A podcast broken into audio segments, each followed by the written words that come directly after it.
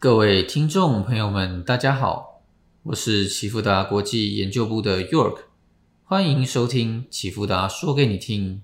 现在录制时间是五月十三日下午两点。今天为大家带来的是近期各商品走势回顾与展望。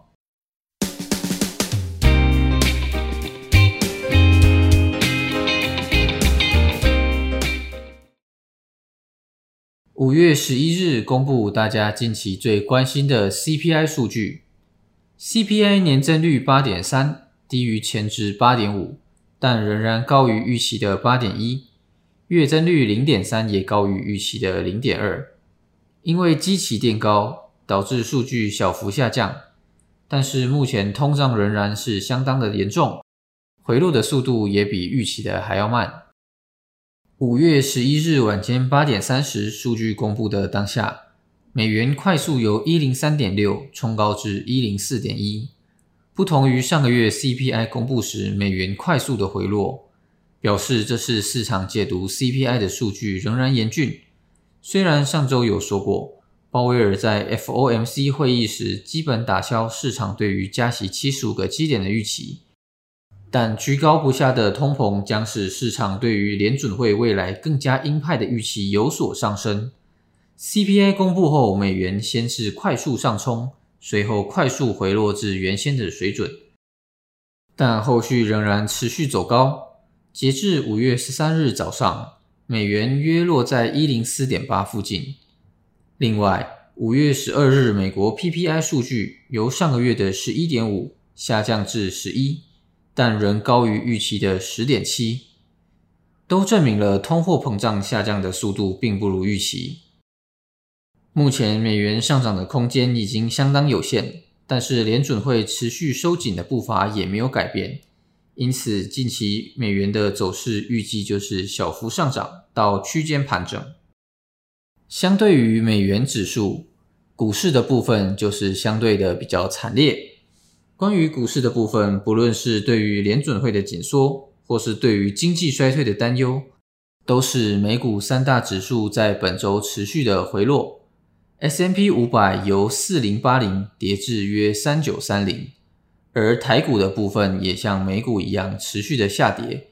五月九日一六三五零点跌至五月三日收盘一五八四六。关于黄金的部分，影响黄金的几个因素近期都对黄金产生不良的影响。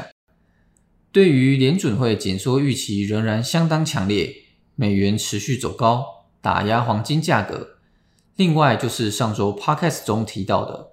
先前，美国和西方官员认为，俄罗斯总统普京可能会在五月九日大举发起进攻，但是事实证明，五月九日当天并没有发生什么事，因此也没有对避险商品黄金的价格起到拉升的作用。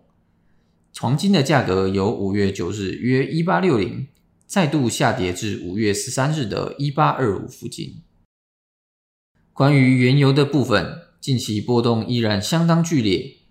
本周也呈现一个 V 型的反转，先由五月九日一百一十跌至五月十日的九十九，随后至五月十三日下午再次回到约一零八。如同上周所叙述的，除了俄罗斯石油禁运问题，还有经济衰退的担忧在左右油价。目前市场多空交战相当明显。